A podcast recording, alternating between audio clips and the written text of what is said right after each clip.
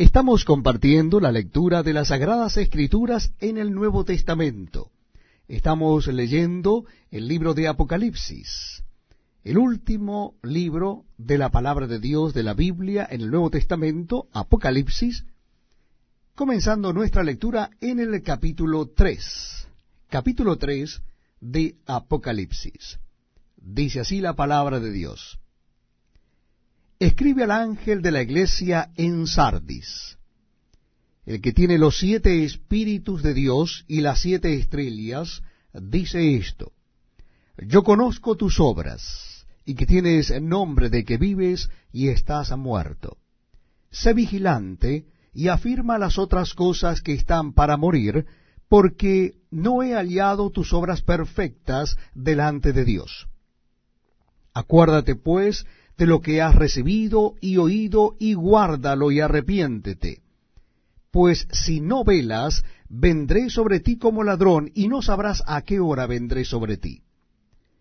Pero tienes unas pocas personas en Sardis que no han manchado sus vestiduras, y andarán conmigo en vestiduras blancas, porque son dignas. El que venciere será vestido de vestiduras blancas, y no borraré su nombre del libro de la vida. Y confesaré su nombre delante de mi Padre y delante de sus ángeles. El que tiene oído oiga lo que el Espíritu dice a las iglesias. Escribe al ángel de la iglesia en Filadelfia.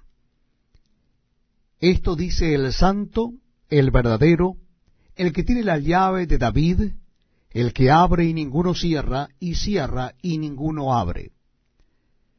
Yo conozco tus obras, he aquí he puesto delante de ti una puerta abierta, la cual nadie puede cerrar, porque aunque tienes poca fuerza, has guardado mi palabra y no has negado mi nombre.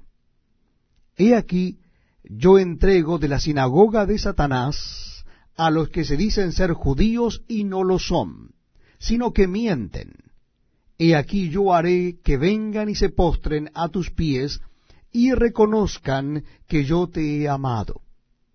Por cuanto has guardado la palabra de mi paciencia, yo también te guardaré de la hora de la prueba que ha de venir sobre el mundo entero, para probar a los que moran sobre la tierra. Y aquí yo vengo pronto, retén lo que tienes para que ninguno tome tu corona. Al que venciere, yo lo haré columna en el templo de mi Dios, y nunca más saldrá de allí, y escribiré sobre él el nombre de mi Dios y el nombre de la ciudad de mi Dios, la nueva Jerusalén, la cual desciende del cielo de mi Dios, y mi nombre nuevo. El que tiene oído, oiga lo que el Espíritu dice a las iglesias. Y escribe al ángel de la iglesia en la Odisea. He aquí el amén, el testigo fiel y verdadero, el principio de la creación de Dios, dice esto. Yo conozco tus obras, que ni eres frío ni caliente. Ojalá fueses frío o caliente. Pero por cuanto eres tibio y no frío ni caliente, te vomitaré de mi boca.